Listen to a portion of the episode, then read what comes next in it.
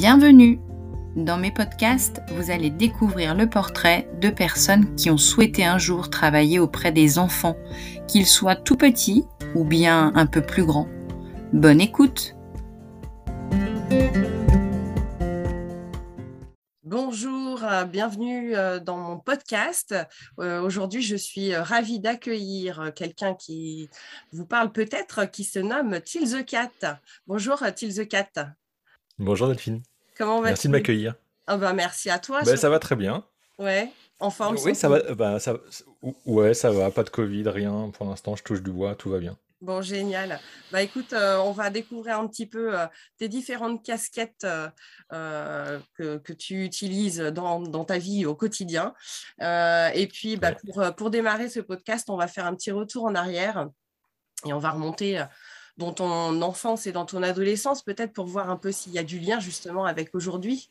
Bah écoute, moi, euh, quand tu, tu, me posais la question quel souvenir mauvais ou bon euh, je gardais de mon enfance ou de l'adolescence, euh, j'ai d'abord pensé à plein de bons souvenirs. J'ai énormément de bons souvenirs de mon enfance. J'estime avoir eu une enfance très heureuse, même si pour mes parents qui ont eu six enfants et j'étais le dernier de la fratrie, le petit Benjamin, ce qui n'a absolument aucun rapport avec le choix du prénom, hein, même si euh, il se trouve que je suis le Benjamin.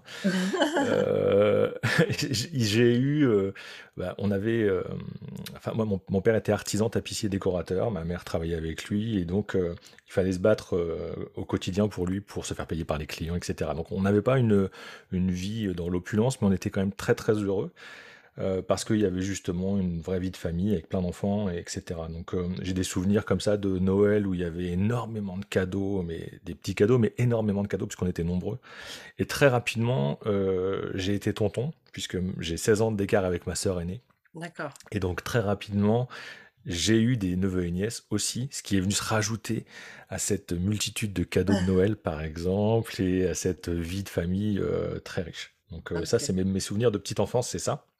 Une vie. Au niveau de l'adolescence. Pleine, ouais, pleine d'enfants. Vas-y, vas-y. Une, vie pleine d'enfants. Oui, c'est ça, oui. une, vie pleine d'enfants, pleine de vie, pleine de plein, plein, plein de, de, moments partagés. Je me souviens de. Alors, je, vais parler d'un truc qui, qui, fait dinosaure, mais de séances de diapositives où on regardait les diapos de nos vacances. On se mettait dans le noir. C'était vraiment des moments super, super importants. Et voilà, où on se réunissait et c'était chouette, quoi. Ok, la diapositive tard, de Pour l'adolescence. Ouais, c'est ça. ouais, c'est ça. Euh, à l'adolescence, j'ai plus de souvenirs avec mes potes. Alors, euh, et puis, je, je, en fait, là, là, aussi, la première chose qui m'est venue, c'est de raconter mes virées en scooter, parce que j'avais eu le droit d'avoir un scooter et la chance d'avoir un scooter quand j'ai eu 14 ans. Et donc, euh, habitant, euh, habitant sur la côte, euh, bord de mer, du côté de Trouville, Deauville, Villers-sur-Mer, la, la côte fleurie, on partait avec les scooters et puis on faisait des, grandes balades, soit en bord de mer, soit dans la campagne, etc. On visitait, on explorait même des blocos de la Seconde Guerre mondiale parce que c'était, on était dans le coin où il y avait pas mal de, blocos aussi. Donc, euh, tous ces, super souvenirs-là. Et puis après, euh, est arrivé euh, les, études, enfin les études, le bac, quoi, où j'avais choisi une option audiovisuel cinéma, et où là j'ai passé les trois meilleures années, je pense, de ma scolarité, parce que c'était c'était fabuleux, quoi. On apprenait à créer des choses, c'était c'était trop bien, voilà. Et c'était un vrai choix de ta part, c'était pas une orientation euh, de la famille ou euh, non. À, dépit. Non, non, c'était pas. C'était un vrai choix. Alors disons que euh, j'ai compris à partir de la quatrième que j'étais pas fait pour les maths, vraiment pas, que j'étais un littéraire. Et euh, dans, cette, euh, dans ce collège-lycée où j'étais, il y avait cette option audiovisuel cinéma qui euh, existait. On était le seul, c'était le seul établissement du coin, donc vraiment c'était une spécificité et les places étaient rares. Mmh, Mais comme on était, on était bien vu, la famille était bien vue. C'était le sixième quand même à passer dans cet établissement-là. Une chance que tu étais bien vu parce qu'avec les cinq autres avant, ça peut être risqué parfois. Hein c'est vrai, ça aurait pu être le, ça aurait pu être l'inverse. Mais non, non, mes, mes, frères et sœurs ont bien préparé le terrain, donc tout se passait bien. Et donc j'ai eu la chance de, de pouvoir accéder à ces, cette filière-là, cette option-là, sans passer vraiment par la case sélection, etc. Et là, je me suis découvert vraiment un une, passion pour, euh, pour tout ça, quoi, le, tout l'audiovisuel, euh, le montage, découvrir des œuvres, les analyser. Euh, c'était vraiment magnifique. Quoi. Et en mauvais souvenir, je vais quand même parler d'un mauvais souvenir de mon enfance. parce que ça peut avoir une influence aussi sur, sur ma vie plus tard. Quand j'étais petit, j'aimais bien me déguiser en cow-boy avec mes copains, et puis on partait comme ça faire des aventures, même dans la rue. Hein. Et puis il se trouvait qu'il y avait une maison qui était en démolition à côté de chez nous, et on, voyait ces engins qui démolissaient la, maison. Et puis on s'est dit, tiens, il y a une autre maison là-bas qui a l'air complètement abandonnée, on va, on va aller voir. Et puis on a commencé à acheter des cailloux sur la, sur la porte d'entrée avec qui était vitrée. on a fait ça deux jours de suite, on jetait des cailloux. Sauf qu'un jour, bah, les propriétaires sont arrivés, nous ont surpris, et on est parti en courant. Et évidemment, c'était à 200 mètres de chez nous, ils nous ont vu rentrer chez nous. et là, ils ont trouvé comme euh, idée, au lieu de venir nous voir et de voir nos parents, d'envoyer la gendarmerie. Et les gendarmes ont joué leur rôle euh, de euh, on va, on va marquer le coup pour que plus jamais ces, ces, ces délinquants recommencent. Et donc ils m'ont impressionné en disant voilà, on sait que c'est toi. En plus j'avais perdu un, des menottes en plastique de mon costume de, de, de, de cow-boy. Il avait ramené les menottes en plastique en me disant c'est à toi ça. Genre vraiment l'enquête euh, très approfondie. Et ça c'est le pire traumatisme de ma vie, d'une part par ça et par la déception que j'ai lue dans, dans les yeux de mes parents qui se disaient mmh. mais toi qui es un enfant euh, toi, qui fait jamais de bêtises Qu'est-ce que voilà, qu'est-ce qui t'est arrivé quoi? Enfin. Euh, les blocos, ok, mais pas la maison quoi. c'est ça, voilà. Tu bah, les blocos, non, j'ai plus tard quand même. Hein. ah bah du coup. À 6 ans, j'allais pas dans les blocos. c'est ça. Tu as choisi des endroits qui étaient vraiment déserts après. Ouais, c'est ça, voilà, il n'y avait pas de risque. Enfin, pas de risque de rencontrer des gens, quoi. Ouais, c'est ça. Et d'avoir la police qui débarque. Les souvenirs. Exactement. Donc, du coup, tu penses quand même que euh, tous ces petits moments euh, d'enfance euh, et d'adolescence, ça t'a profilé vers, vers ce que tu es aujourd'hui? Ouais, je pense parce que hum, le fait d'avoir été tonton à l'âge de 6 ans, de m'être occupé de mes neveux et nièces, c'est-à-dire d'avoir biberonné, d'avoir mmh. était un peu le, grand frère, alors que j'étais vraiment le dernier et que j'avais pas connu ça avec mes frères et sœurs, d'avoir euh, joué avec eux, d'avoir créé des liens, enfin, tout ça, je pense que ça m'a donné envie assez rapidement d'en faire mon métier. Je voulais être euh, prof des écoles. Euh, ah bah tiens. Bah tiens, ça, tombe bien. bah viens, on recrute. Mais, hein, ouais, je sais. mais je suis rentré à la fac après, après ce bac parce que euh, on ne pouvait pas financièrement euh, suivre dans la voie euh, cinématographique. Hein, les études, les écoles privées, etc., les formations, c'était loin, enfin bon, c'était pas possible. Donc j'ai dit, bah, je vais devenir prof des écoles, puisque j'avais cette envie-là. Et la fac, c'était pas du tout pour moi, c'était, j'étais pas assez cadré, c'était une catastrophe. Donc très rapidement, j'ai dû changer d'orientation. Mais ça, c'est vrai que s'occuper des enfants, c'est quelque chose qui m'a titillé dès que j'étais enfant mmh. moi-même. quoi. Ouais, il y avait déjà un lien fort. Et du coup, tu as exercé des jobs un petit peu en lien avec, euh, avec l'enfance, justement, euh, ou autre chose? Alors, mes, mes, mes premiers jobs, euh, alors j'ai donné un peu de cours particuliers, mais c'était. Ça, ça j'en ai pas un souvenir très, très ému parce que je, ouais, je me trouvais pas vraiment légitime à faire ça, quoi. J'étais. Euh, même si c'était des petits, ça devait être des petits en, qui étaient en, CP. Euh, je, leur faisais faire des dictées, des trucs comme ça, mais bon, je, trouvais que, voilà, moi-même faisant des fautes d'orthographe encore à l'époque, je me trouvais pas très légitime alors, alors vérifier, euh, à vérifier leur dictée. Donc après, mes autres jobs, ça n'a pas du tout été en lien avec ça. J'ai fait des, des jobs d'été. Ouais comme, euh, comme beaucoup euh, de, de, jeunes dans, sur la côte fleurie, quoi, hein, parce que l'été, c'est là où il y a énormément de, de, monde, donc on a mmh. énormément de choix de jobs d'été. Donc j'ai rangé des médicaments en pharmacie, j'ai encaissé les paris dans un hippodrome de, oh, de Deauville. Donc ça, c'est Ouais, fun, mais euh, très stressant. Parce que quand il y avait une erreur de caisse, bah, c'était pour ta pomme, hein, c'était ah soustrait de ton salaire. Et, euh, et puis, euh, puis le rush des hippodromes avec les clients qui, qui, à la dernière seconde, veulent parier et t'es pas assez rapide. Enfin bon, bref, pas des super souvenirs de ce job-là, même si c'était intéressant. Donc je faisais ça l'après-midi et le soir, je rangeais des. Je, rangeais, je remplissais les rayons d'un supermarché. Donc je cumulais deux jobs à ce moment-là.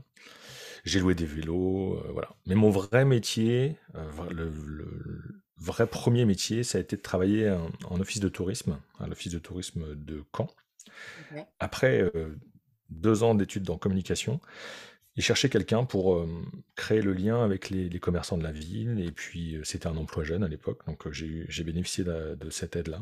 Mmh et donc, j'étais le lien entre l'office de tourisme et les commerçants. Donc, assurer un peu un lien permanent pour remonter les infos dans un sens et dans un autre. Et puis aussi, il y avait un côté commercial. Donc, j'ai commencé à apprendre comment il fallait séduire, entre guillemets, pour obtenir de l'argent en contrepartie. Hein. C'était vraiment le, but parce qu'on me disait il faut qu'il y ait de plus en plus d'adhérents à l'office, il faut qu'on leur vende des encarts publicitaires, ce genre de choses.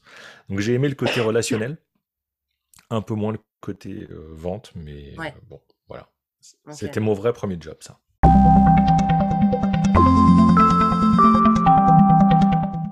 Tu t'es dit quand même, bon, c'est bien, mais c'est pas, pas ça que j'ai envie de faire. Et tu t'es tourné plus vers la création de contenu dans un premier temps, c'est ça? Alors, je me suis tourné vers la création de contenu. Euh, alors, voilà. après ce job-là, en fait, très rapidement, enfin très rapidement, euh, il s'est trouvé que euh, avec mon épouse, il y a eu une opportunité de changer de région. Donc, pour elle, hein, elle avait obtenu un, job dans l'administration. Elle avait le choix de, changer de région ou pas. Moi, j'en avais ras-le-bol de faire ce métier-là. J'ai dit, je te suis où tu veux aller. Donc, on, est, on, a, on est allé en Haute-Normandie, pas très loin, hein, on était en basse mmh donc on est allé en route. Mais j'ai lâché, le, j'ai, lâché mon, boulot. Et là, j'ai commencé à réfléchir à d'autres, d'autres métiers. Euh, j'ai cherché ce qui pouvait se rattacher. Pas encore. Encore. Pas encore papa. Non, pas encore. Mais euh, en cherchant justement d'autres, jobs en rapport avec la communication ou, euh, ou même l'enfance. Enfin bref, j'étais vraiment ouvert à toutes les possibilités. Et puis bah, justement, la paternité est arrivée. Et là, avec mon épouse, on s'est dit, tiens, pourquoi pourquoi pas, euh, pourquoi prendre une pause, profiter de cette pause pour être père au foyer. Mmh Donc j'ai été père au foyer, euh, avec cette marche arrière si jamais ça ne plaisait plus ni à l'un ni à l'autre. Et euh, pendant, pendant que j'étais père au foyer, j'avais un peu de temps pour parler de ce que je faisais et pour apprendre en fait un nouveau métier qui est, devenu celui de créateur de contenu. Parce que j'écrivais sur un blog, c'est grandissant au fur et à mesure. Et puis je faisais des recettes de cuisine, et puis je proposais des, des tutos bricolage. Tout ça s'est installé petit à petit. Et je me suis auto-formé en fait avec, euh, avec l'apprentissage de logiciels de montage, de logiciels de retouche d'image, de, de, plein de choses comme ça, du tutoriel. Et c'est comme ça que j'ai euh, développé cette, cette compétence-là de, alors pas d'auteur encore, hein, parce qu'on m'avait pas encore demandé d'écrire des livres, euh, ni vraiment payé encore pour, faire des, pour créer des contenus. Mmh Mais euh, un jour, on m'a dit, tiens, euh, comme tu as une, plume qui nous intéresse, est-ce que tu voudrais pas devenir pigiste et écrire pour la presse parentale? Donc j'ai dit, ok, on peut essayer. Et ça a commencé comme ça. Et comme tu étais dans le vif du sujet à la maison, tu avais de quoi raconter certainement. C'est ça, exactement. Alors, j'avais pas l'expertise encore, hein, parce que l'expertise, on l'acquiert au fur et à mesure hein, qu'on est papa, mais euh, ma première fille est née, deux ans après, il y avait la seconde, euh, et donc, euh, donc voilà, j'ai utilisé cette expérience-là pour, pour écrire dans la presse parentale, et puis j'ai élargi après avec, avec le lifestyle, comme on disait. Alors, le lifestyle, en fait, lifestyle, tu vois, c'est un peu la vie quotidienne, mais c'était donc j'avais des, j'avais des articles, on me, demandait d'écrire des articles plus, plus larges, avec des thèmes plus larges. D'accord. Ok. Alors, est-ce que tu peux nous définir un peu les objectifs principaux de, de ce métier de créateur de contenu déjà? Qu'est-ce qu'on ce qu'on attend de toi? Ouais, alors pour, en fait, quand tu es euh, créateur de contenu euh, pour, euh, pour, ce, pour les enfants, on te demande de les divertir, évidemment, donc des choses purement ludique et, et récréative. Ça peut être créer des jeux de plateau à imprimer, créer des, des petits jeux rigolos avec un petit côté apprentissage malgré tout, parfois qu'on peut glisser dedans, mais, mais pas principalement. vraiment, c'est de la création pure et dure. Alors, l'objectif, c'est donc de les divertir, de leur transmettre des valeurs aussi, leur ouvrir l'esprit, leur apprendre des choses. En fait, il y a beaucoup de points communs avec le métier de professeur des écoles. Euh, même si moi, j'ai pas ce, côté. Euh, en fait, je, parfois, je fournis des matériaux pour les professeurs des écoles. Je sais pas, tu me disais que tu connaissais un peu le site. Euh, voilà, j'ai pas, pas à tenir une classe, mais je propose des choses. Je pense qu'il y a pas mal de, profs qui doivent connaître, parce qu'on on a, des, petites, des petites choses sympas qu'on qu'on peut trouver pour la classe de temps en temps. Donc, euh, il y a des choses qui sont estampillées euh, Till the 4. Quoi. Ben, oui, oui, c'est ça. Alors, il n'y a pas, euh, quand, tu imprimes des contenus pour, sur Môme, tu n'auras pas ma, signature, hein, parce que la signature, c'est vraiment Môme. Mais quand tu regardes sur le, sur le site, il y a, y a, quelques contenus comme ça qui sont signés Till the 4. Alors, il peut y avoir des affichettes à mettre dans la classe ou, ou, à, ou à, la maison. Ça peut être des affichettes sur, pour, bah, par exemple, il n'y a rien qui me vient là précisément, mais des, petites tables de, multiplication, des choses comme ça qu'on peut avoir envie d'afficher, comme les, les, premiers mots de vocabulaire en anglais, ce genre de choses.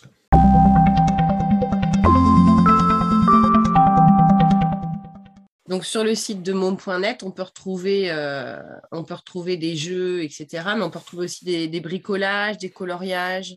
Oui, c'est ça. Alors moi, depuis euh, pas mal d'années maintenant, c'est je gère tous les tutos bricolage de, du site. Donc euh, tout ce qui peut être transformé, par exemple un rouleau de papier toilette en, en Père Noël ou en ou en chouette, euh, enfin en, petit animal décoratif. On aime beaucoup utiliser des, justement recycler des matériaux euh, que les gens ont à la maison, puisque ce sont des déchets, hein, des bouteilles en plastique, des, des rouleaux de papier toilette principalement, mais ça revient souvent. Mais il y a tellement de choses possibles à faire avec ça que, que c'est plutôt sympa. On essaie de faire des bricolages aussi qui sont euh, réalisable euh, assez facilement et rapidement mmh. euh, pour deux raisons. Déjà parce que les enfants, les parents ont besoin d'une occupation quand ils cherchent une occupation pour, pour leurs enfants, mais qui soit faisable et qui demande pas, qui nécessite pas de sortir plein de matériel et que ça prenne deux heures parce que voilà, déjà les enfants peuvent se lasser. Et aussi la seconde raison, c'est que hum, la plupart de mes bricots maintenant, je les adapte en, on m'a demandé de créer une émission de, de tuto bricolage qui est en direct tous les mercredis. Ah, super.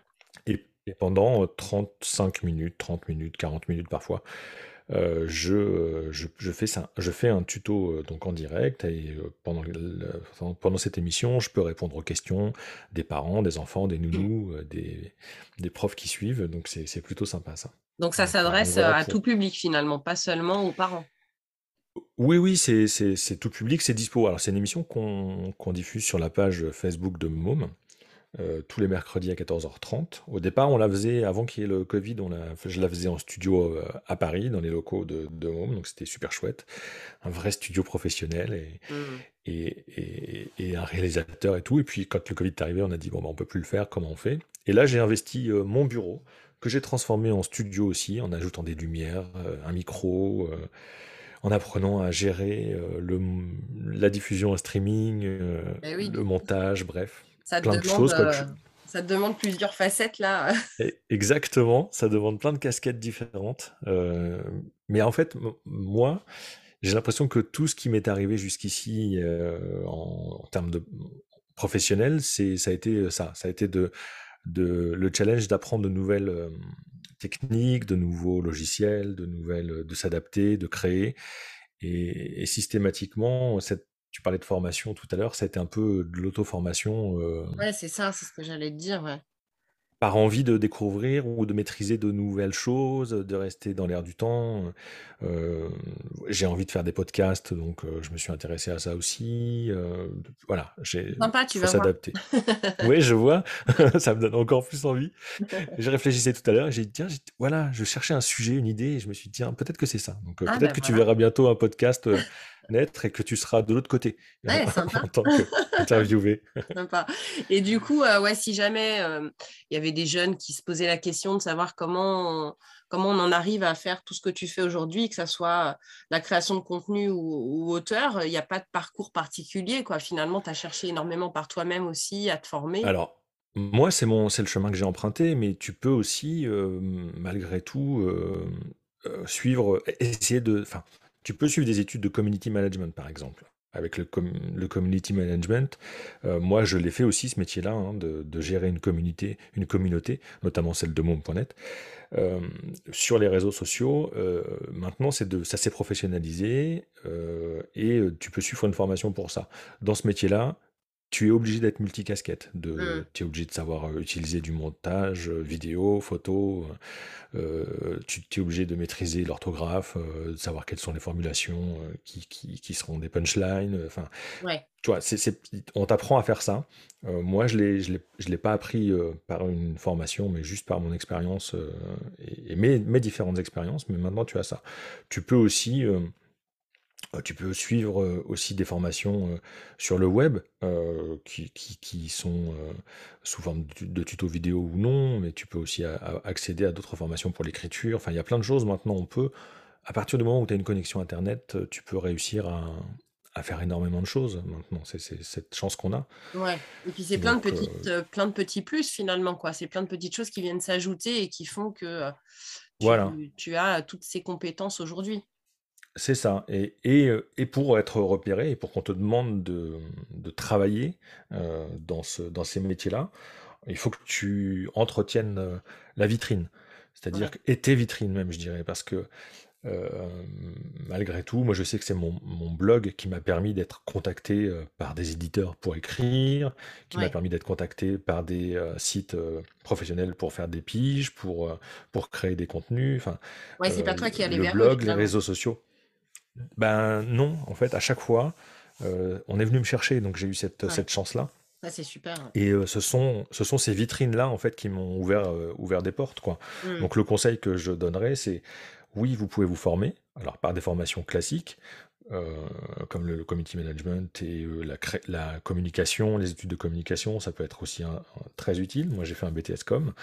Euh, mais aussi, n'hésitez pas à vous auto-former à fond et puis surtout à entretenir des vitrines, que ce soit sur les réseaux sociaux, parce que maintenant, enfin, les réseaux sociaux sont incontournable, vraiment incontournable. Après, en fonction des réseaux, ça, dépend, hein, ça, ça, change euh, au fur et à mesure du temps. Euh, mais maintenant, quelqu'un qui sait pas, euh, qui sait pas communiquer sur TikTok, qui sait pas communiquer sur Insta, faire des stories, faire un peu de montage, tout ça, c'est compliqué, je pense, pour, se faire repérer. Ouais, c'est sûr. Donc, donc voilà, il y a, y a plein de différentes manières d'arriver à, ce, à ces deux métiers-là. Ok. Je reviens un tout petit peu en arrière, euh, juste pour savoir au niveau de, de ton métier d'auteur, finalement, à, quel moment tu t'es dit aussi euh, que c'était euh, un métier qui t'attirait, quoi. C'était un projet, en tout cas, qui t'attirait. Alors, dès, dès, le blog, en fait, je me suis rendu compte que j'adorais écrire. J'avais pas forcément conscience de ça avant. Euh, même si euh, quand j'étais en collège-lycée, j'aimais bien, euh, j'aimais bien le, français et écrire. Mais le blog m'a vraiment montré qu'on pouvait écrire en intéressant les autres. Donc ça, c'était vraiment la première grande découverte et la première grande satisfaction, c'est d'avoir des retours sur mes articles de blog et de voir que ça faisait rire. J'adore faire rire. Et puis écrire pour euh. être lu, c'est quand même euh, la fonction première de l'écrit. Exactement, exactement. C'est écrire pour être lu. Alors l'avantage de quand tu écris sur le web, c'est que tu as des retours très rapidement. C'est très spontané. Quelqu'un qui va aimer ton article de blog ou le détester d'ailleurs euh, va te le dire en commentaire. on il y avait beaucoup de commentaires il y a 15 ans. il y en a de moins en moins, mais les gens te font savoir autrement. Je ouais, ouais, mais bah oui, hein.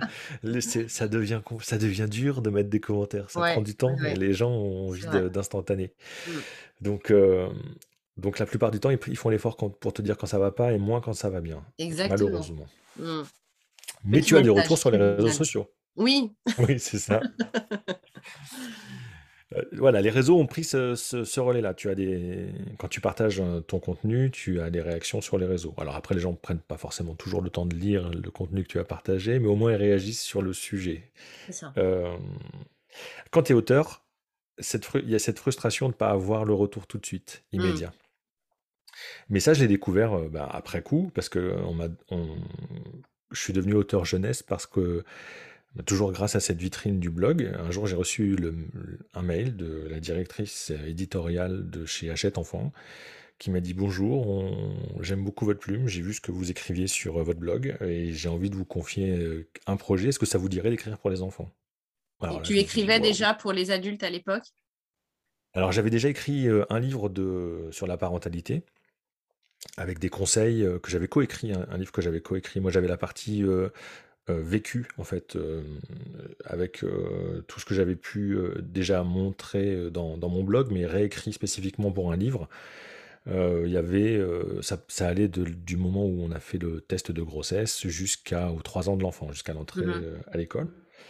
un livre qui s'appelle Le journal de moi papa, qui était le pendant du journal de moi maman, qui a un grand succès aussi dans, dans, cette catégorie-là.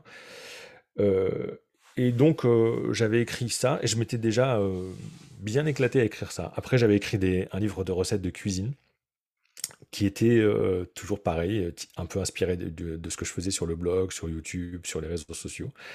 Des recettes de cuisine écrites de manière humoristique, toujours très très bonnes, mais écrites de manière humoristique. Donc avec ce petit, ce petit travail spécifique d'écriture. Donc, à destination des adultes Des adultes et des enfants aussi, parce que ce livre-là, ils ont, ils ont décidé de l'intituler Les recettes drôles et savoureuses de papa. Donc, dans, dans la tête des gens, ce sont des recettes qu'on peut faire avec les enfants. Alors, moi, je ne l'ai pas écrit vraiment comme ça honnêtement. Mais euh, je sais que j'ai des retours de, parents qui, ça, qui aiment bien euh, ouvrir le livre avec leurs enfants et faire, euh, par exemple, la recette de, crêpes. De, mmh voilà. Toutes les recettes sont pas forcément intéressantes à faire pour les enfants, mais, mais tu peux. D'accord. Mais donc, j'étais pas destiné, j'avais pas d'expérience pour dans l'écriture pour enfants. Donc, je, suite à ce mail, j'ai rencontré la, la, directrice éditoriale qui m'a dit voilà ce que c'est. C'est on a besoin d'une série euh, avec un petit héros miroir pour les 3-6 ans, donc auquel ils peuvent s'identifier. On veut que ce soit moderne, vraiment euh, ancré dans les années 2020. On ne veut mmh pas que ce soit euh, une représentation. Déjà, on veut que ce soit un vrai enfant pour qu'il puisse s'identifier plus facilement. On veut pas que ce soit. On veut que dedans on sache ce que c'est qu'un téléphone portable, par exemple. Mmh. Et notamment, on aimerait vraiment qu'il y ait enfin un livre qui parle du rapport aux écrans. Donc, ça sera dans les premiers thèmes à aborder, ce sera ça. Elle m'a dit, dans ce rendez-vous-là, qui a duré très longtemps, elle m'a dit voilà comment ça se passe l'écriture pour, de livres pour enfants. Vous avez des contraintes d'écriture, vous avez des contraintes liées au format, euh, avec un nombre de pages, un nombre de signes à, ne pas dépasser, parce que voilà comment ça se passe. Euh, euh, on n'écrit pas pour les enfants comme on écrit évidemment sur un blog ou comme on écrit pour les adultes. tout ça, j'ai pris cinq pages de notes. Vraiment, hyper concentré. Je me suis dit, bon, ok, voilà, ça, va être, ça va être compliqué, mais c'est pas grave. J'ai dit oui, euh, enfin, j'ai dit que ça m'intéressait, donc euh, j'ai tout noté, j'ai tout noté. Il m'a dit, voilà, maintenant, euh, à vous de voir si ça vous intéresse, et puis si ça vous intéresse, vous m'envoyez quelque chose. voilà. Et puis, bah, du coup, je me suis dit, c'est une chance incroyable. J'ai toujours voulu travailler. Donc, donc, pour les enfants, évidemment, je faisais déjà pour, avec mes créations de contenu, mais euh, je trouvais que raconter des histoires aux enfants, euh, mmh. c'était encore un, cran au-dessus. Quoi. il y avait un autre lien encore. C'est ça. Je trouve ça assez. Euh, en fait, je trouvais ça assez important, vertigineux quasiment, de, se dire que potentiellement il y a une génération, voire deux, d'enfants qui vont grandir avec ce que je vais, avec les livres que je vais avoir écrits. Ouais. Ton bébé va se retrouver dans les mains d'enfants, quoi. C'est ça qui est génial. C'est ça. Je trouve ça fou. Je, trouve ça complètement, je trouvais ça complètement fou. Donc j'avais cette pression-là. J'ai euh, travaillé sur l'univers, donc j'ai inventé tout l'univers, la famille, euh, comment je voyais les choses, comment je voyais les traits de caractère des différents personnages, du héros évidemment, mais de sa famille. Et puis euh, j'ai écrit la première histoire, donc sur le thème des écrans. J'ai envoyé ça à mon éditrice. Et là, ça a été le, ça fait partie des moments les plus stressants bah oui, bien sûr, le retour. de ma vie presque. c'est ça, c'est de se dire bon. Alors, alors? euh, Tu es habitué à avoir des retours spontanés quand tu écris sur, le, sur un blog ou, voilà, ou même quand tu envoies une pige parce que ça va très vite. Mais... Et là, il faut que tu attendes. Et tu dis, mmh. voilà, est-ce que je suis à côté de la plaque? Voilà, Ça a été très très long. Elle est en train de critiquer en long, en large. Elle te. ça se trouve, tu es à côté de la plaque. Elle t'écrit cinq pages à son tour. c'est ça. Bon, et puis en fait, euh, pas du tout. Euh, après, je sais plus combien de temps, mais j'ai reçu euh, un coup de fil où elle m'a dit Bon, bah, je savais que j'avais raison de vous le proposer, c'est parti. On, signe les contrats, vous venez, et puis on lance les. On lance, on lance le début de l'aventure, on en fera tant par an. je savais déjà qu'il fallait que je. La première année, combien j'en aurais à écrire. On a choisi les thèmes, etc. Et puis c'est parti, quoi. Ouais, début de la collection.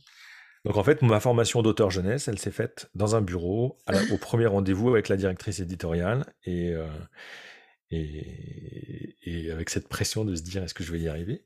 Ouais. Et à chaque, à chaque nouvelle histoire, en fait, je, je, je... alors au début, je reprenais mes notes. Hein. Maintenant, je n'en ai plus besoin, heureusement, euh, parce que j'en ai déjà écrit 10. Euh, mais au début, je reprenais à chaque fois mes notes en me disant bon, attention, fais, fais bien attention à ça et tout, aux mots que tu emploies. Rappelle-toi ce conseil-là. Euh. Et mais par contre, une chose que je fais systématiquement, et ça, c'est grâce à mes réseaux, aux, aux réseaux sociaux et à la communauté entre guillemets, même si j'aime pas ce mot-là, que j'ai euh, créé au fur et à mesure des années, c'est que j'ai la chance d'être suivi par pas mal de, profs des écoles et à chaque fois, euh, je pose des questions sur Twitter quand j'ai un doute sur un thème, par exemple, mmh ou sur la manière d'aborder un sujet. je l'ai fait, j'ai un exemple qui me vient en tête, notamment pour la couleur des mains, qui est un, donc une des histoires de Martin que j'ai écrite pour parler du racisme. Euh, et donc, enfin, du racisme, c'était le but, c'était de parler, oui, de, dire, voilà, comment aborder le thème du racisme. Mais évidemment, pas en disant Martin et le racisme. et donc, en parlant de l'ouverture d'esprit, la tolérance, etc j'ai commencé à, poser des questions sur Twitter et puis j'ai eu des réponses de, profs euh, qui, m'ont dit bah voilà comment ça s'est passé chez nous. Euh. J'ai échangé en, MP avec euh, notamment une prof des écoles qui m'a qui m'a expliqué comment elle avait géré cette question-là mmh avec les enfants de maternelle qui pour eux sont très spontanés, qui se disent bah pourquoi t'as pas la même couleur? Ah bon parce que mon papa est né en Afrique, ok on passe à autre chose, terminé. Et euh, elle m'a dit, mais malgré tout, j'ai quand même mis en place un travail pédagogique en classe, et euh, voilà comment ça s'est passé. J'ai trouvé l'idée géniale. Je dis, ok, est-ce que euh, tu m'autorises à m'inspirer de ça pour l'histoire de Martin? Mmh et, donc, on a fait des échanges comme ça. Ah, super. L'histoire a un vrai vécu, quoi. Ouais, c'est ça. Mais c'était c'était un thème vraiment, on voulait pas se louper avec mon éditrice. On s'est dit, il faut absolument que ce soit que ce soit bienveillant. Mmh. Ouais, c'est ça, adapté aux enfants, bienveillant, que ça ne heurte aucune communauté, que ce soit, faut faire attention aux mots, faut faire attention à plein de choses, mmh. les contraintes de format, etc. Et donc cette histoire, au bout d'un moment, elle a été, elle a été finalisée. J'ai repris contact avec euh, cette euh, professeure des écoles en lui disant bah, merci infiniment, ça y est, le livre va sortir, euh, c'est génial, c'est vraiment inspiré de, ton vécu. En classe, elle a l'année d'après, elle a, elle a, refait un travail pédagogique avec le livre. c'était c'était fabuleux. Ah, euh, les enfants euh, étaient incroyablement euh, étonnés qu'elles puissent connaître l'auteur. Donc, j'ai envoyé un petit courrier aux enfants qui m'ont répondu. Enfin, voilà. Et là, je trouvais qu'il y avait une vraie boucle bouclée. Je me suis dit, exactement, ça prend sens. C'est non seulement tu, tu, écris des, des, bouquins, mais en plus, tu vas. Bah, quelque part, tu as un pied dans l'école aussi. Enfin, c'est. Et à la suite de ces, ces thèmes-là, parce qu'on a plusieurs thèmes dans Martin. On a des thèmes de société comme le rapport aux écrans, donc le racisme, l'écologie, euh, et puis des thèmes plus du quotidien de l'enfant. Mais pour les thèmes euh, de société, euh, ben, on a commencé à me dire est-ce que vous faites des, interventions en classe, mmh comme certains auteurs le, font? J'ai dit bah on m'a encore jamais demandé mais je vais ouais ça serait chouette quoi. Ça serait chouette. Mmh. et donc j'ai mis en place des ateliers. J'en ai pas encore j'ai pas encore eu la chance d'en faire mais ça ça devrait se faire là au printemps. Ah ça c'est super et je trouve ça fabuleux. ça, ça crée vraiment un lien particulier. Et puis, euh, euh, le fait d'être accessible euh, aux enfants, enfin, c'est ça. Ils te regardent plus du tout du même regard, en fait. Tu existes réellement, quoi. Tu es concret, tu n'es pas un nom sur un livre. Tu es une vraie personne qui existe. Exactement. c'est vraiment des projets qui sont magiques. Hein. Et ça, tu vois, je le ressens aussi quand je suis en salon du livre ou en dédicace où j'ai les enfants en face de moi avec leurs parents évidemment et où euh, bah, la plupart du temps ils ne connaissent pas la série parce que c'est vraiment une série euh, récente jeune qui est sortie en 2020 mmh. et donc je leur explique et je vois je vois les réactions je vois je vois l'intérêt que ça peut susciter les thèmes qui peuvent euh, susciter plus ou moins d'intérêt en fonction de bah, de l'âge hein, d'interlocuteur, que ce soit les, enfants ou les parents. Les écrans, ça cartonne parce que tous les parents se, disent au secours, comment on peut, oui, hein. C'est fou, quand même. bon, il y en a d'autres, hein, comme euh, ne pas aimer le j'aime pas, euh, qui parle de, de néophobie alimentaire hein, et de, de, pas vouloir manger de légumes marche bien aussi, mais euh, voilà, les écrans, c'est vraiment le carton. Un incontournable, ouais, c'est clair. Et donc voilà, d'être en, en face des enfants, de voir leur, euh, donc, le fait qu'ils comprennent que c'est moi qui ai écrit les histoires, que je leur laisse un petit mot pour que leur livre soit unique, que je rajoute un mmh. petit tampon avec le héros sur les pages, je trouve ça génial. C'est un truc, euh, vraiment un truc que j'adore. Est-ce que tu as rencontré des difficultés euh, dans, bah, dans, que ce soit dans la création des contenus ou en tant qu'auteur? Est-ce qu'il y a des choses qui ont été vraiment difficiles pour toi, tes débuts ou encore maintenant hein? Oui, oui, oui. Oui, oui. Alors au début, quand, pour créateur de contenu, quand tu es indépendant, pigiste, c'est euh, la première difficulté, c'est de se faire payer son travail. C'est pas mal aussi. parce que tu fais des factures, tu les envoies, euh, les clients sont très satisfaits de ce que tu as fait, mais euh, bah, sont plus ou moins euh, rapides à te payer. Donc ça, c'était, c'est vraiment le, un des pires souvenirs de cette époque-là, mmh. de vraiment de mes débuts de pigiste. Et j'ai trouvé ça que c'était, enfin, j'ai trouvé que c'était horrible.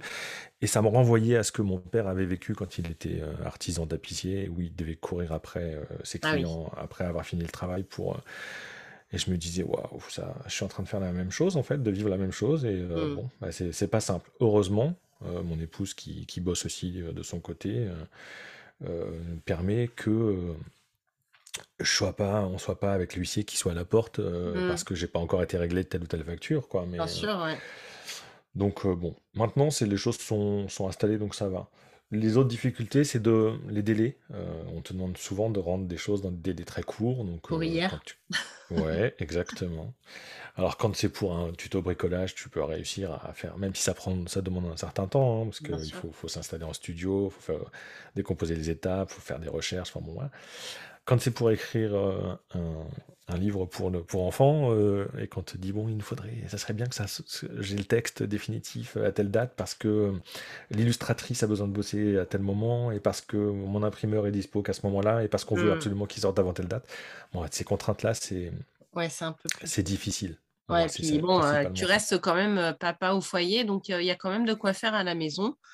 On Oui, mais j'ai la chance qu'elle soit grande maintenant. Ah, Donc, euh, même si euh, j'assure toujours les petits-déj, que j'assure, c'est moi qui fais la cuisine à la maison, que j'ai besoin, elles ont besoin que j'aille les récupérer à la gare, ou, euh, mais elles sont co- collégiennes et lycéennes maintenant, mes filles. Donc, j'ai moins les contraintes de la petite enfance, malgré tout. c'est sûr. Après, il y a, il y a quand même besoin d'une présence, parfois ouais, pour gérer justement l'intendance, on va dire, quoi, de, oui, oui, c'est clair. Ouais, ouais, exactement. Ouais, ouais. Donc, euh, oui, c'est ça les principales difficultés. Euh, comme auteur, c'est ce que je t'évoquais tout à l'heure, le fait de pas avoir de retour immédiat. Au début, ça m'a fait, euh, ça m'a fait bizarre, mais maintenant, je commence à m'y habituer. Mm. Et puis, c'est le fait de se battre au quotidien pour faire euh, connaître et vivre son, son travail, quoi. Quand, quand tu es Oui. auteur et que tu sors une série juste avant ou juste pendant les, les premiers confinements, c'est avec les librairies qui sont fermées, avec euh, les salons du livre qui n'ont plus lieu, avec plein Ah de oui, mais choses. quelle idée de tomber à ce moment-là, quoi. Tu pouvais pas Ah commencer oui, juste avant. c'est pas de bol, hein. Bon, En ben même temps, tu tu dis te... que tu as peut-être fait le plus dur finalement. Le meilleur reste à venir. Ben, j'espère. Écoute, franchement, j'espère. Parce que c'est vraiment un boulot du quotidien. Tu, tu le vois passer sur, euh, sur mes réseaux. Je, je- je- régulièrement, je- j'alimente en, en publiant des, des illustrations, en parlant de tel ou tel thème, en, disant voilà, n'oubliez pas que Martin existe, euh, que, que mes autres livres existent, parce que j'ai pas écrit que Martin. Enfin bon, voilà. Et c'est c'est un, un boulot du quotidien. Ça, c'est, il faut pas être. euh, en fait, faut, faut pas être avare de son temps quand tu fais ça. Ça fait partie des qualités nécessaires, justement. Exactement. ouais. Ouais. Ne pas être avare de son temps, être créatif, évidemment, hein, parce que création de contenu, si on n'est pas créatif, c'est un peu. C'est Si on n'est pas dans l'air du temps, c'est un peu raté, quoi. tu peux, tu peux copier les trucs que tu vois, hein, mais rapidement, bah, ça a aucun intérêt parce que si- enfin, bien déjà, sûr. personnellement, ça a aucun intérêt de faire, euh, de faire la même chose que les autres, je trouve, mais bon, mais, mais oui, Qu'est-ce que tu donnerais comme autre qualité, du coup? Euh, donc créativité, curiosité, l'envie de comprendre comment fonctionne. euh, ah, fonctionne, c'est pas le bon mot, mais, je vais l'utiliser euh, quand même. Mais comment fonctionnent les enfants? C'est-à-dire que moi, j'ai toujours été fasciné par le fait de réussir à créer le contact avec les petits, avec les, avec les enfants. C'est un truc. Euh, quand j'étais, euh, quand ma fille était euh, en primaire ou euh, même en maternelle, ça commençait en maternelle, on me demandait, comme j'étais papa au foyer, d'accompagner. On me demandait si je pouvais tenir un atelier informatique, et, voilà, pour les, les- avec Adibou et compagnie, les, les- les premiers logiciels. Ouais. Donc, et, euh, et les enfants, bon, bah, quand ils te connaissent pas, euh, quand tu débarques comme ça, euh, ils te regardent bizarrement, quoi. Ils te disent, Les mais tout ouais, ok, petits, t'es- surtout, ouais. surtout les tout petits, c'est compliqué. Mais j'a- je crois et euh, que j'ai euh, ce sens-là de réussir à créer le contact assez rapidement avec les petits. Mm. Et j'adore ça, en fait. J'adore quand, euh, quand tu as ré- réussi à, à briser cette, euh, cette, euh, ce petit mur-là qui existe et qui fait que l'enfant euh, veut, veut pas trop te parler. euh, Mm. et, et que tu... Voilà, bon, surtout pour lui apporter... euh, bah, de, de- de- de- des compétences, des, des- de la Bien sûr. curiosité, euh, tout ça, je trouve ça génial. Mais Ouais. bon, ça c'est, tu le sais mieux que moi. Bah, il en faut un petit peu, ouais, c'est sûr. Dans notre métier, c'est un petit peu obligatoire, on va dire. Ouais. Et alors, euh, au niveau auteur, évidemment, euh, bah, je pense qu'il faut quand même un, un minimum de maîtrise de l'orthographe. On va pas se le Ah cacher. oui, Si tu envoies un je pense. manuscrit qui est bourré de fautes, ça passe pas. Alors moi, je fais des fautes hein, quand même. Alors pas dans Ouais. mon, pas dans les manuscrits que j'envoie, mais quand j'écris, par exemple, sur, sur les réseaux, tout d'un coup, je me dis, oh mince, t'as pas bien relu, t'as fait une faute, c'est horrible. Ah, mais c'est ça, tu te relis, quoi. Tu te relis. Oui, c'est ça. Tu es capable de te. Il peut y avoir, bon, oui, oui. C'est vrai que maîtriser l'écriture, c'est un point qui me paraît quand même indispensable. Mmh. Après, c'est maîtriser les codes de, en fonction de ce que tu, de ce que tu écris, du, public que tu vises. Donc, tout ce dont je te parlais de, dans le bureau de, de mon éditrice, là. Mmh il faut savoir se vendre. c'est important. c'est vraiment important. Il faut beaucoup de patience. Et, et notamment de la patience quand tu te mets à ton ordinateur et que tu te dis, bon, là, il faut que j'écrive, c'est rarement le moment où tu peux écrire. Parce que mmh. L'inspiration, elle n'est c'est jamais sur commande. Les, choses arrivent vraiment sans, sans prévenir. En général, ça, quand t'as pas de quoi noter. ouais, c'est ça. Alors heureusement, on a souvent un téléphone. Moi, j'ai mon téléphone dans la poche et je, et je remplis les notes de mon téléphone, quoi. Mais voilà. Et, et, alors plus, plus les délais approchent parce que tu dois rendre quelque chose et, moins tu as l'inspiration. Enfin, c'est un stress. Mmh. Il y a un stress quand même important. Ouais. Je sais pas si c'est pour ça que je prends des choses pour l'estomac, mais je, je, suis quand même, je pense, assez stressé régulièrement. Il y a une vraie pression, il faut, faut, faut, résister à cette pression-là. Mmh, mais, euh, mais après, tu as tellement de récompenses de, que, que ça en vaut le coup. Voilà. Mmh. Donc, euh, ouais. Est-ce que tu pourrais nous raconter euh, une journée type quand tu, quand tu crées des contenus ou quand tu rédiges justement? Comment, ça, comment tu t'organises? Euh, alors déjà, je commence, ma journée type, elle commence par euh, lever avant tout le monde pour préparer le petit déj de la famille, donc et de mes filles qui partent au collège, lycée, de, de mon épouse. Une fois que tout le monde est parti, que j'ai conduit à la gare ou au bus ou ce, je me, souvent, je me fais un grand café, le premier grand café euh, le premier, de la matinée. le premier d'une longue série de cafés. Ça aussi, ça doit jouer sur mon estomac. Ah, c'est possible, ouais. ouais. Donc, dans les qualités, il faut avoir une bonne cafetière aussi, c'est ça? Oui, c'est ça. c'est ça.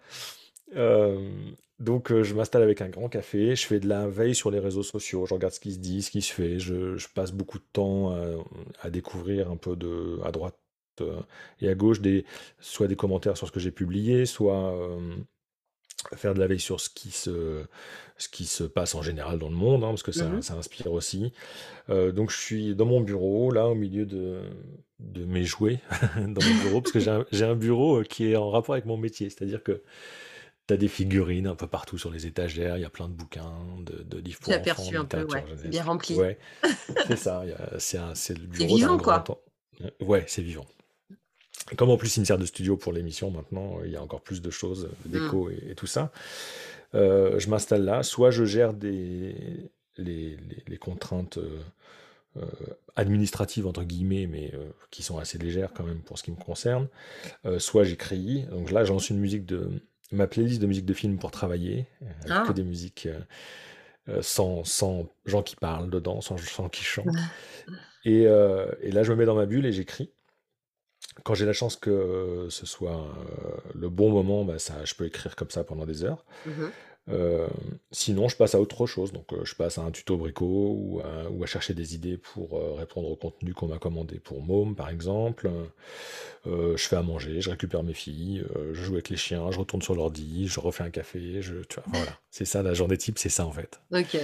Il n'y a pas une journée vraiment qui se ressemble. Parce que, que j'allais te demander, ouais. À part, à part celle où, euh, du mercredi où j'ai mon émission, parce qu'il faut que je mette en place les, les lumières, que je prépare l'émission, que je fasse l'animation de l'émission pendant, pendant le direct et que et qu'après je souffle. Donc celle-ci, elle ressemble un peu toujours à la même. Le mercredi se ressemble toujours un peu aux autres mercredis. Mais pour des autres euh, jours, euh, non, il n'y a pas de journée type.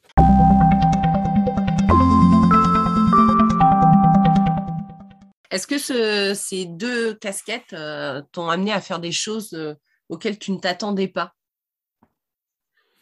Oui. Euh, dans celle de créateur de contenu, déjà je m'attendais pas du tout à, animer une émission de tuto bricolage devant une, caméra parce que quand j'étais blogueur ou que je commençais à, me faire connaître, la règle c'était que je montrais jamais ma tête. Vraiment, je ne voulais jamais montrer ma tête, et encore moins celle de mes enfants. C'était pas du tout l'époque où il y avait des vlogs où tout le monde, je vais dire un mot méchant, mais exploitait l'image de ses enfants pour, pour se faire connaître. et donc, voilà, je voulais me cacher. Et j'étais très heureux d'être caché derrière ma plume, mon écran. Donc, quand il a fallu quand on m'a dit on voudrait que tu fasses une émission de Brico en studio, face caméra, etc. J'ai dit waouh. Ok, mais caché alors. ouais, faut vraiment que je monte ma tête? Bah oui, oui, il faut que tu montes ta tête, ouais. Bon. Donc ça, c'est, je m'y attendais vraiment pas. Tout le monde a découvert que tu n'étais pas un chat. Exactement. Mais encore maintenant, hein, dès que je mets une photo de, de, moi euh, sur, sur les réseaux, ça arrive rarement, mais je le fais plus maintenant. On me dit Ah, mais t'es pas un vrai chat. beaucoup, se, beaucoup se sont étonnés que je sois pas une femme aussi, parce que ah comme je parlais de mes enfants, comme je parlais de cuisine, comme je parlais de, ah d'activités, euh, catégorisées plus des, comme étant des activités de maman. Eh ben non, euh, ça arrive il y a plein de fois, on m'a dit Ah, mais t'es un homme C'est aussi possible. Donc ouais, c'était ça, je m'attendais pas du tout à ça. Comme par exemple animer la même émission à Kid Expo ou, ou, avec des petits de 3 ans au Playmobil Fun Park. J'ai fait des trucs comme ah, ça. c'est rigolo. ouais, je trouvais ça. Bon, je m'y, jamais je m'y serais attendu. Puis côté auteur, bah, c'est le fait de participer à des salons du livre, à, papoter avec, j'allais dire des vrais auteurs, parce que moi j'ai toujours ce syndrome de l'imposteur où je me dis mais T'es un mec à qui on a demandé d'écrire des livres, mais bon, est-ce que t'es vraiment un auteur? Mais oui. À quel moment on devient auteur en fait? Bah, J'en sais rien. C'est la question du jour, vous avez 4 heures. C'est ça. Donc parler, papoter avec des, auteurs, des illustrateurs, des gens que j'admire, euh, à l'occasion des salons du livre, euh, dédicacer, enfin tout ça, c'est des trucs que je C'était la première fois là pour toi, le salon du livre de Montreuil? Euh, alors pour Montreuil, oui, c'était la première fois que j'allais à Montreuil. Euh, j'avais eu d'autres expériences de salon, euh, des, salons vraiment plus modestes dans ma Normandie. Et puis le premier gros salon que j'ai fait cette année, c'était celui du Mans. Sur deux jours, avec, je crois qu'il y avait 250 auteurs différents. Il y avait Amélie Nothomb, il y avait Guillaume Musso, il y avait des, mmh des vrais auteurs. Des vrais auteurs, oh là là. Euh, en, pagaille. Est-ce que tu as fait signer des dédicaces du coup? Ben non, parce que moi j'étais occupé. Ah. Euh, j'étais, très occupé avec euh, l'illustratrice des Martins qui était là, Karine Inder. On était à notre stand pour dédicacer Martin, principalement. Et on n'a pas arrêté. On n'a pas arrêté sur deux jours. C'était un truc incroyable à vivre. J'ai vraiment. Elle n'a pas arrêté de faire des petits dessins, parce qu'à chaque fois, elle fait un dessin original en fonction de ce que l'enfant a envie de, voir. Moi, à chaque fois, j'essaie de mettre un petit mot sympa. Et on a, on a signé, signé, signé, signé. J'ai, pour m'amuser, j'ai fait le calcul sur les, les heures de présence au salon. On a signé un bouquin toutes les cinq minutes. Quoi. Donc, bah, je pense que c'est ça qui fait que tu es vraiment un auteur maintenant. ben, ça doit être ça. Hein? ça doit être ça en fait. ça doit être ça. Donc ça c'est fou. Pour moi ça c'est un truc complètement fou. Je, ne m'attendais vraiment pas à vivre ça. Ah, c'est super. Hein. Est-ce que tu pourrais nous raconter un de tes pires souvenirs ou un de tes meilleurs souvenirs pour terminer ce beau podcast? Alors, Je vais te parler de, les, de trois très courts pires souvenirs. Parce que là, je viens de frimer en disant que j'ai signé plein de livres euh, au Salon du Livre euh, du Mans, mais j'ai aussi vécu des, des dédicaces euh, désertiques, ah. avec notamment mon livre de, de, de papa, là, où c'est la première fois que j'acceptais d'aller dans, de faire une dédicace. Donc j'étais dans un espace culturel, Leclerc, et là, j'ai vu personne. Ah, personne. Les gens passent devant toi, te regardent à peine, évite de croiser ton regard tu n'arrives pas à les attraper. Tu, te dis, mais qu'est-ce que je fais là? Ça va durer trois heures, vraiment, ça va durer trois heures comme ça. Donc ça, c'est très difficile, ça. Euh, le track avant, ouais, c'est ça, les gros moments de solitude. Euh, le track avant les premières émissions en direct évidemment aussi puisque c'était pas mon j'étais pas formaté pour ça au début mmh. euh, et puis j'ai un dernier mauvais souvenir c'était une séance de photos dans mon jardin en plein hiver ou pour un, un, article sur les papas au foyer je crois dans la presse un presse magazine national où euh, le photographe avait dit oh tiens on va faire un truc où vous allez je vais vous mettre là vous allez être assis euh, devant un arbre attaché avec une corde et tout puis on va vous mettre une, une flèche ventousée sur le front avec l'arc euh, comme ça comme si vos enfants vous avaient attaché là vous êtes trop bien. ça? J'ai le cliché du père euh, débordé par ses enfants. Bon, puis, je sais pas, un moment de faiblesse, j'ai dit, bon, ok, je l'ai laissé faire. Donc, il m'a ventousé une, une flèche décathlon, de grosses cibles décathlon là sur le front. J'ai fait des photos. Les photos sont pas mal, hein, elles sont rigolotes, hein, mais. Et quand il a retiré la, la flèche, j'avais un bleu de la forme de la ventouse sur le front. Voilà, que j'ai gardé pendant cinq jours. bon, T'as pas fait de dédicace à la suite de ça parce que les gens seraient peut-être venus plus facilement non, du coup. Non, mais j'ai fait mon émission en direct. Donc là, pour la première fois de ma vie, le lendemain, j'avais l'émission. Pour la première fois de ma vie, j'ai dû mettre du fond de teint sur, sur le front. Eh ben, tu vois, c'est encore une euh, première fois. encore une bonne expérience, ouais, c'est ça. euh, mais après, après en, en, très très bon souvenir, c'est la première fois que tu reçois euh, ton livre en, dur, en vrai. Ouais. Là, tu dis que c'est, ça concrétise vraiment le. Tout le travail qui a été fait vraiment. Mmh. C'est ça, tout le travail. Tu dis, ah oui, bon, bah, j'ai, vraiment sorti un bouquin. mon premier livre, là, ça m'a vraiment fait drôle. Après, quand tu le vois en rayon, ça fait encore plus drôle. Tu dis, waouh, c'est, vraiment mon. C'est digne d'un accouchement, non? Bah, je, alors, j'aime pas utiliser cette comparaison, même si je l'ai faite au début. Hein, non, je non, mais rien dit. non, non, non, tu... non, non, parce que je l'ai vraiment utilisé. Je l'ai utilisé. Mmh mais après coup, je me dis que c'est. Je comprendrais que des mamans euh, le prennent mal qu'on compare les choses parce que c'est quand même moins douloureux euh, ou moins traumatisant parfois quand même. Ouais, c'est sûr, c'est sûr. Donc, euh, mais oui, c'est un peu ça quand même. C'est ton bébé, ça concrétise. Tu vois ton bébé pour la première fois et, et donc voilà. Et c'est émouvant quoi. Bien sûr. Et puis quand tu reçois des mails ça, c'est la deuxième, le deuxième effet qui se coule, c'est quand tu reçois des mails de parents qui te disent que, que leurs enfants euh, ne veulent plus lire que tes bouquins, euh, demandent ça le soir à chaque fois, euh, ah, que ça a débloqué. oh mince, désolé. je vais être obligé d'en écrire d'autres. Ah là là.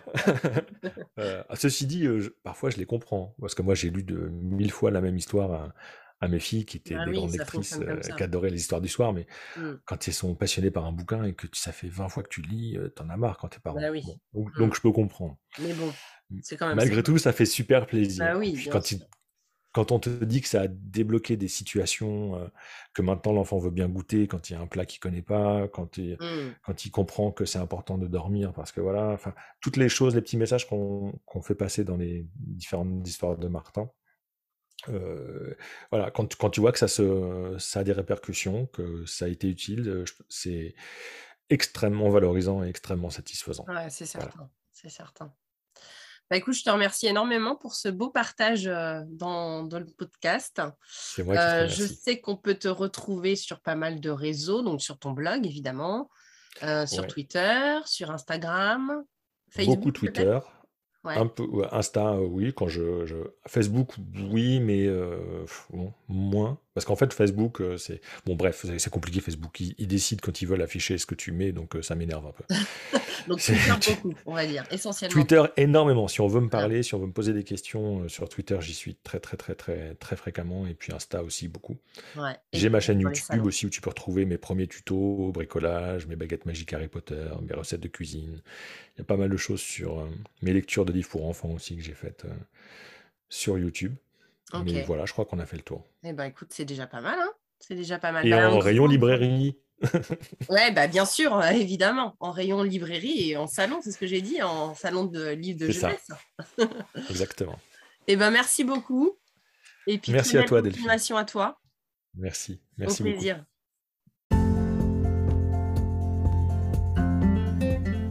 Cet épisode est à présent terminé. S'il vous a plu, n'hésitez pas à en parler sur les réseaux autour de vous. Et retrouvez-moi prochainement pour un nouvel épisode. À bientôt!